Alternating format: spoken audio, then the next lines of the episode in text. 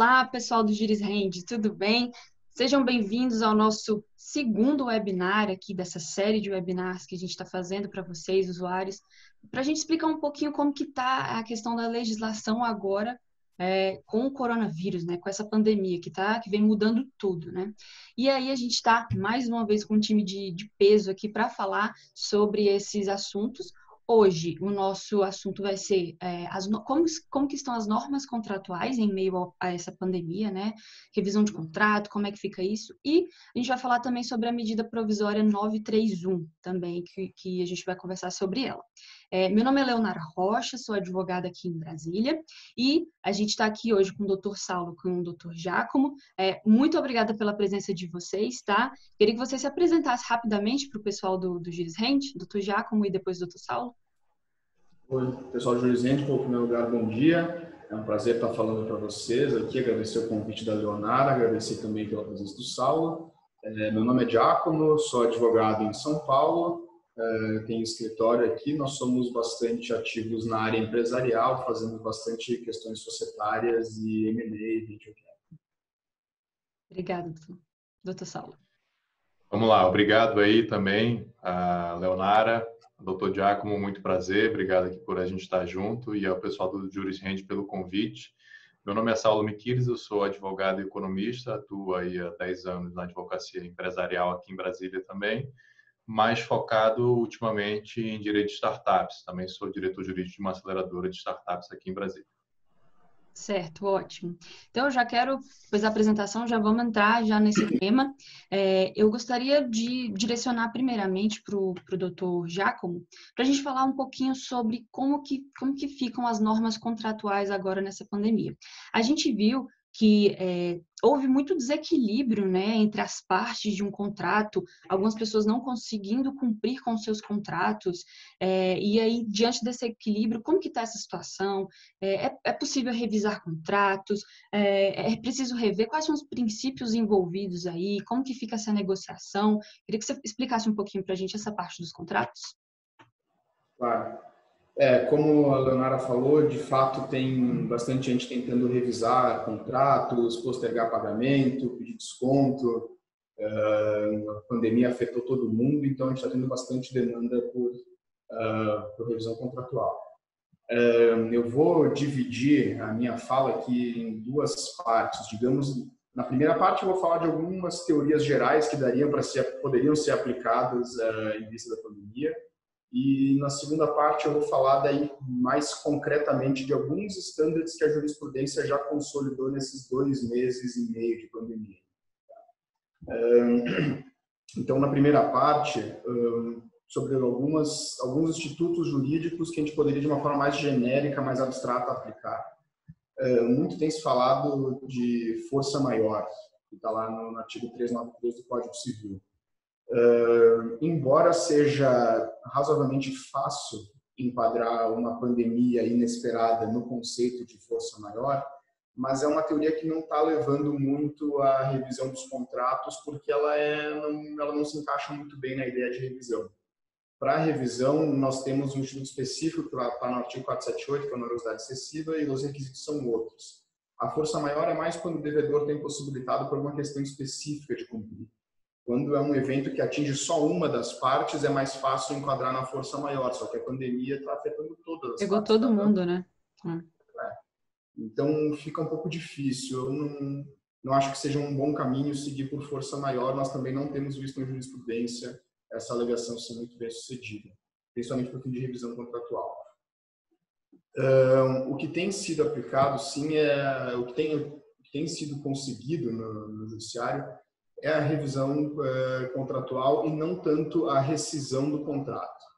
É, até porque nesse momento as partes estão mais tentando manter os contratos, manter os negócios para manter as suas empresas vivas, operando.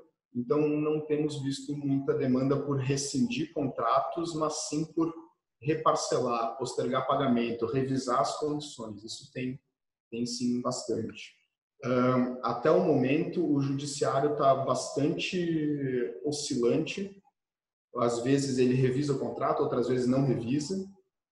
mas de uma forma um pouco mais majoritária, o judiciário está mantendo os contratos como estavam, está seguindo mais o princípio pacta sunt servanda, justamente por conta da ideia de que a pandemia apanha ambas as partes e não só uma das partes.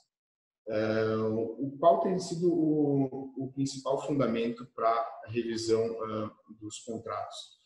Teoria da imprevisão, que no direito brasileiro nós temos um instituto específico que é a onerosidade excessiva, está no artigo 478.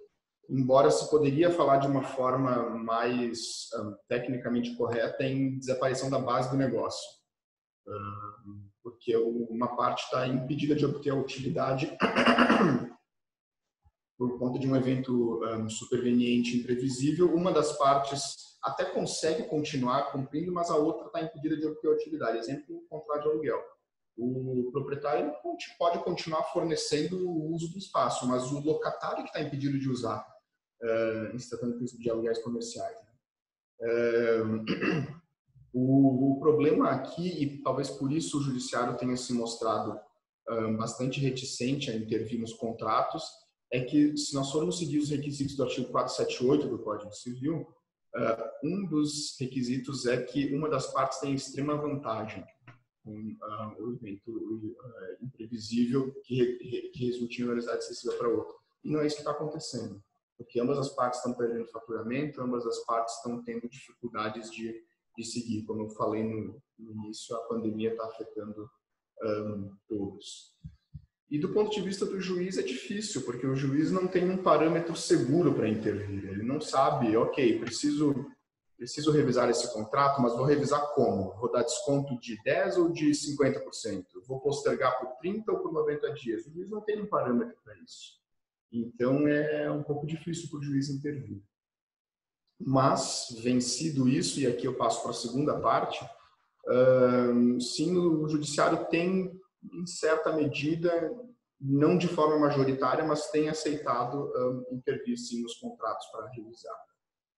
Eu vou falar especificamente de quatro standards que já estão consolidados na jurisprudência. Eu posso depois repassar os números dos processos. Nós temos decisões de primeira e segunda instância que eu vou. Esses standards a gente foram tabulados com base em decisões de primeira e de segunda instância, não só de segunda. Até porque ainda a questão é recente, nem, nem tudo ainda chegou. Nem deu tempo ainda, né, de chegar muita coisa lá em cima, então a gente tem muita decisão é, na base, né? Muita coisa na base, muita decisão em liminar, que algumas já teve agravo de instrumento, uhum. mas ainda tem que esperar um pouco para ver se, uh, qual vai ser o standard que os tribunais vão consolidar. Uhum. Um, acho que um primeiro standard, vamos falar de quatro standards. O primeiro standard, acho que é na área civil, uh, um, uma jurisprudência, como eu falei, está oscilante, na maior parte das vezes se recusa a intervir no contrato, mas quando a jurisprudência intervém é para ou reparcelar uh, pagamentos ou para conceder descontos temporários que depois tem que ser recuperado lá na frente. Desconto puro e simples é raro, a gente não tem visto muito disso por aqui não. Uh, normalmente o argumento é que a pandemia atinge ambas as partes, uh, ou então que o devedor não conseguiu comprovar por A mais B que a pandemia atingiu o seu negócio. Então, normalmente, o, em vista disso, o juiz ou não dá revisão ou dá revisão nesses termos que, uh, eu falei. Esse acho que é um primeiro standard para contratos cíveis em geral. Um segundo standard, que já está razoavelmente consolidado, é para devedores em recuperação judicial. Eh, quando o devedor está em recuperação, o judiciário tem se mostrado mais sensível à crise, tem aceitado normalmente postergar obrigações do plano de recuperação judicial, eh, reparcelar, estender prazos de suspensão de execuções para além dos 180 dias do stay period.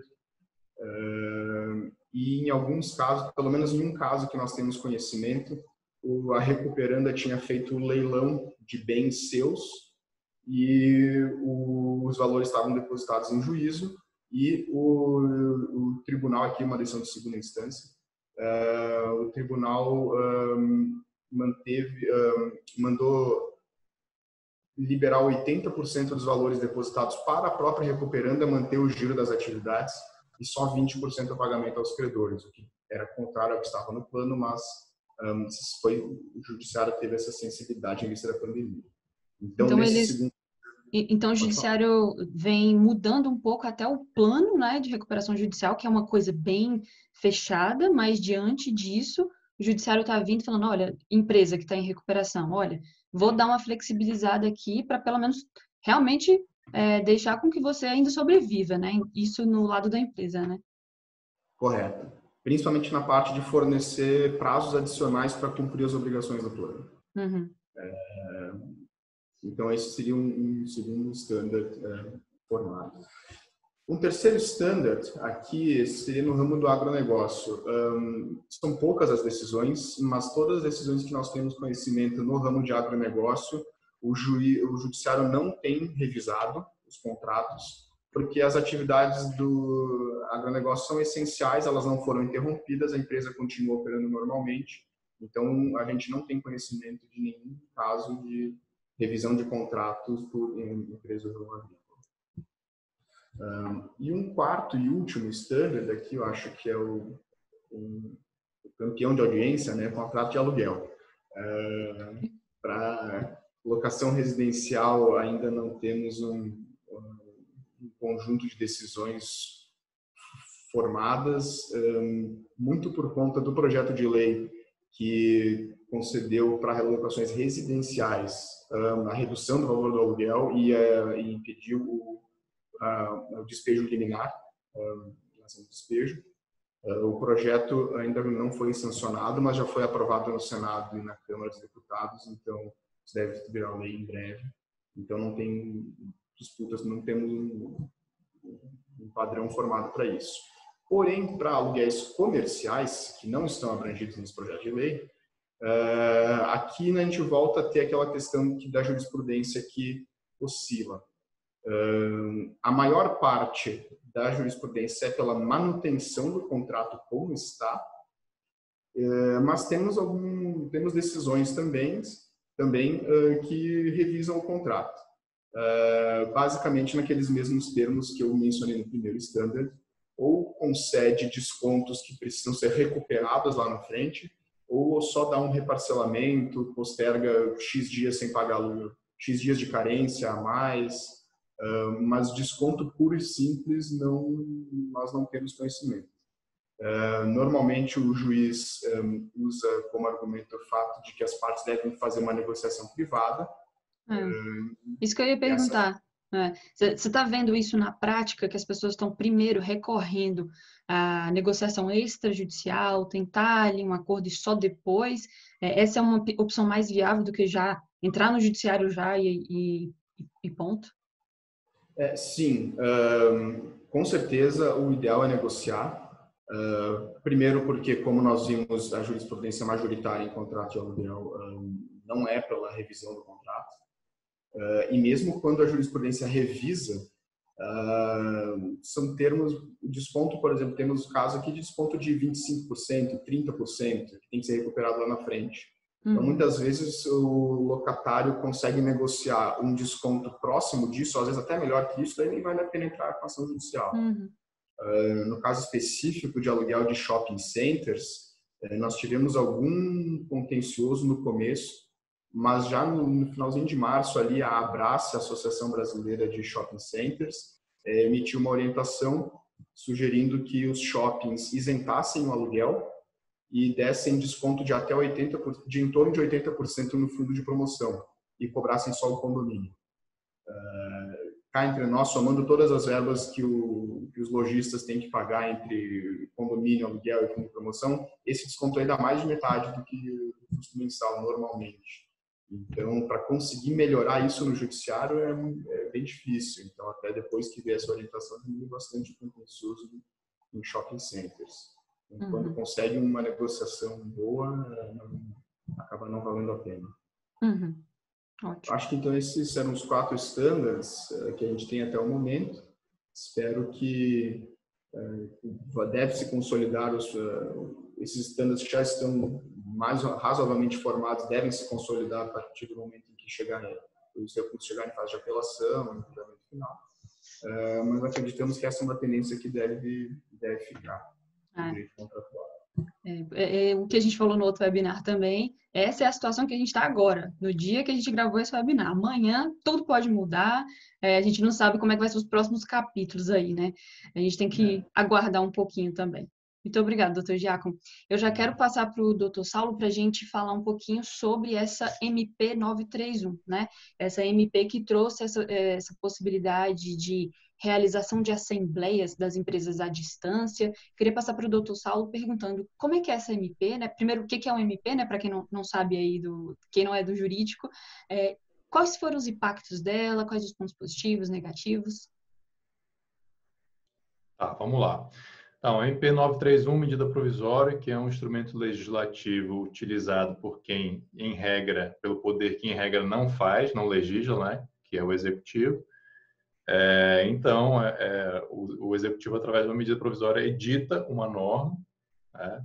com força de lei ordinária, a ser referendada ou aprovada posteriormente pelo Congresso, mas já com plena validade. Para esse tipo de momento, a Constituição prevê medida provisória para esse tipo de, de momento, coisas urgentes é, se utilizou aí nos últimos, nas últimas décadas com, com intuitos diversos, mas esse clássico realmente cabe é, na previsão constitucional da medida provisória.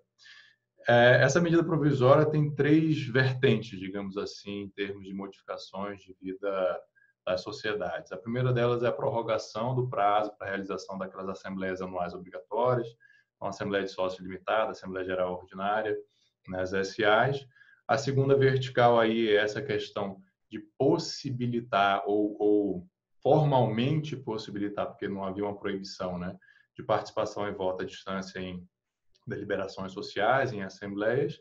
Uma terceira que são questões menores, mais genéricas, mas que vêm também para suprir uh, alguns problemas que essa pandemia está trazendo. Então, é, prorrogação de prazo para arquivamento de documento em junta comercial, possibilidade de algumas questões exclusivas de assembleia, de deliberação da assembleia, serem feitas ad referendo uh, pelo conselho de administração. Então, são essas três as, as verticais. Vou tentar passar um pouco aí por cada uma delas.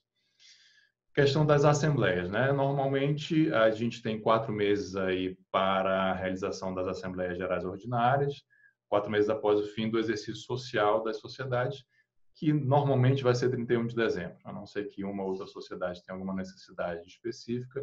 A regra aí da, da gigantesca maioria das empresas é que esse exercício social acabe em 31 de dezembro e aí tem-se quatro meses para fazer uma realização, para fazer a assembleia, para tomar contas a, da administração, é, escolher novos administradores, etc. Em razão da, da pandemia, da quarentena, esse prazo foi estendido para sete meses após realização, após o encerramento do exercício social, para aquelas sociedades que tinham como fim do exercício 31 de dezembro de 2019 até 31 de março de 2020. Então, para as sociedades que têm o seu exercício social encerrado entre essas datas, esse prazo fica estendido ah, em sete meses após o fim do exercício social. E aí uma questão interessante aqui é que a medida provisória foi até feliz em reforçar que caso haja algum tipo é, de deliberação contratual ou estatutária prevendo um prazo menor, ele não vai ter efeito, realmente vai ficar os, os sete meses de prazo. Né? Ah, então, é, basicamente é, é, é, isso, essa questão da, da, de estender o prazo. É, isso vale para cooperativas, isso vale para limitadas, isso vale para SAs, isso vale para SA de capital fechado, aberto, empresas públicas que adotam essa forma e suas subsidiárias também. A questão do voto à distância, de possibilidade de deliberações sociais à distância, era algo que muitos advogados já vinham é, pedindo, né? Eu era um deles, gosto muito de atuar no digital, então, é, em pleno 2020, não, não para mim não era concebível que a gente ainda tivesse uma insegurança jurídica nesse caso. E aí, na minha opinião, o governo foi muito feliz nesse sentido em aproveitar essa medida provisória para trazer essa segurança jurídica também, possibilitando ah, essa participação e o exercício do direito social do voto nessas assembleias uma maneira virtual, de uma maneira digital, à distância. Só que o detalhe aqui é que essa mudança ela é permanente. Essa mudança não é apenas enquanto durar a pandemia ou a quarentena, como é no caso da extensão do prazo da, da realização das assembleias. É um avanço então, que veio para ficar, assim, né? É um avanço que veio para ficar. É uma mudança que traz mudança nas respectivas legislações. Então, muda o Código Civil, muda a lei das SAs, muda a lei geral do cooperativismo, para justamente prever isso de uma forma é, definitiva aí no dia a dia das sociedades. Ah, isso já era, é, já havia uma previsão apenas para a SA de capital aberto. CVM já tinha uma previsão para isso. Mas agora, especificamente, a medida provisória trouxe para SA de capital fechado, para, para limitada para, cooperativas, e deixou na mão do DREI essa regulamentação, né? esse detalhamento de como isso iria funcionar. E já temos uma instrução normativa número 79 do DREI 2020, que vai regulamentar o funcionamento disso. E aí, assim, para a gente, como a gente não tem muito tempo, a gente não aprofundar muito, basicamente o DREI, o DREI essa, essa instrução normativa, vai fazer duas distinções entre o que seriam assembleias semipresenciais e as digitais.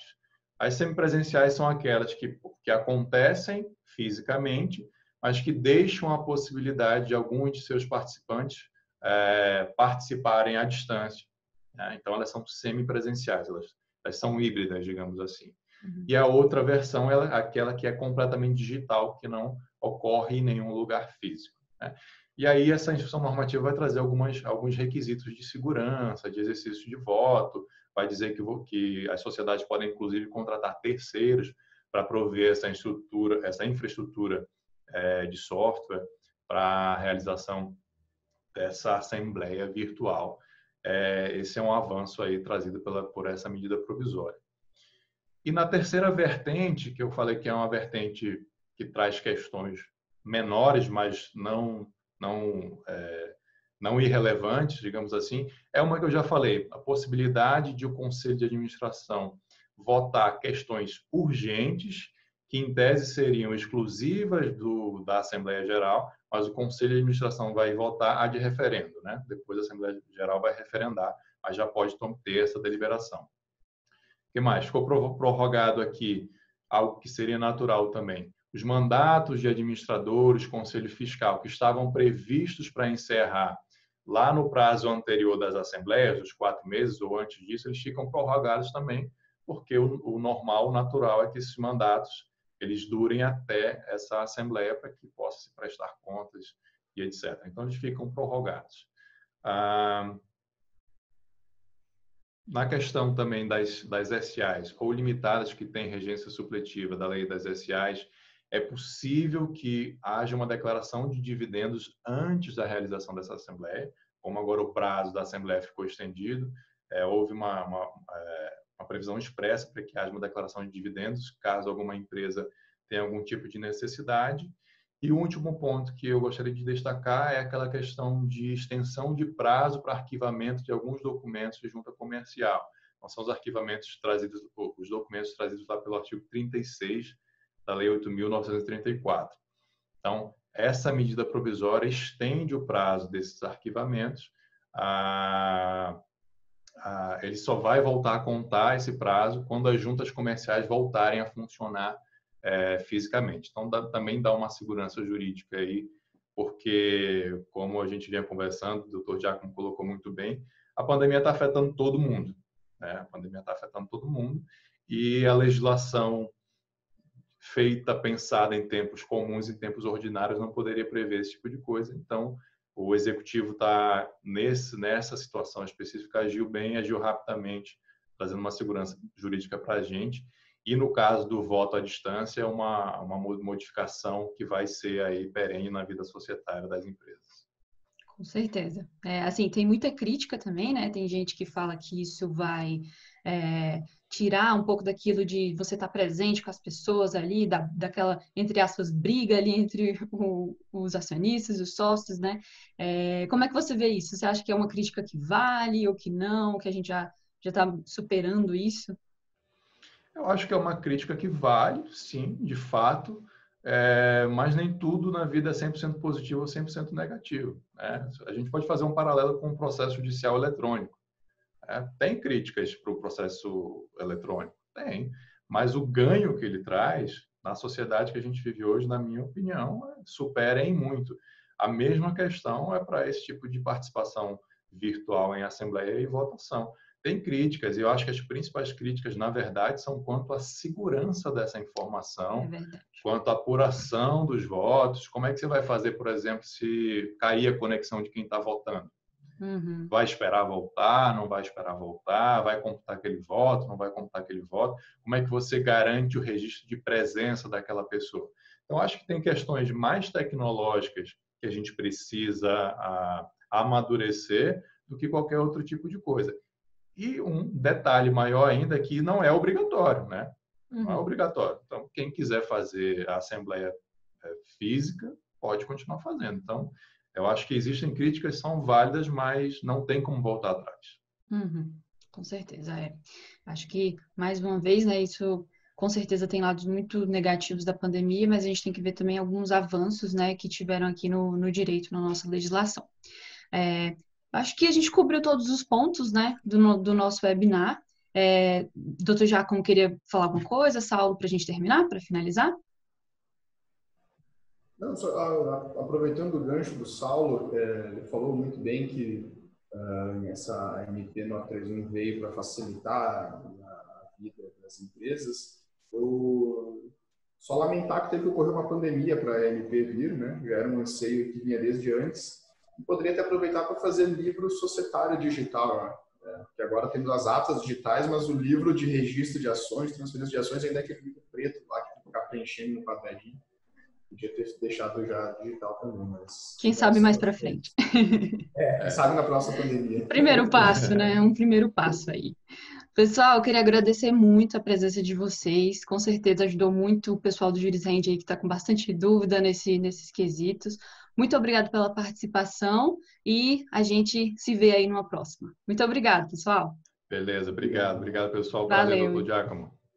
Tchau, pessoal. Tchau, tchau.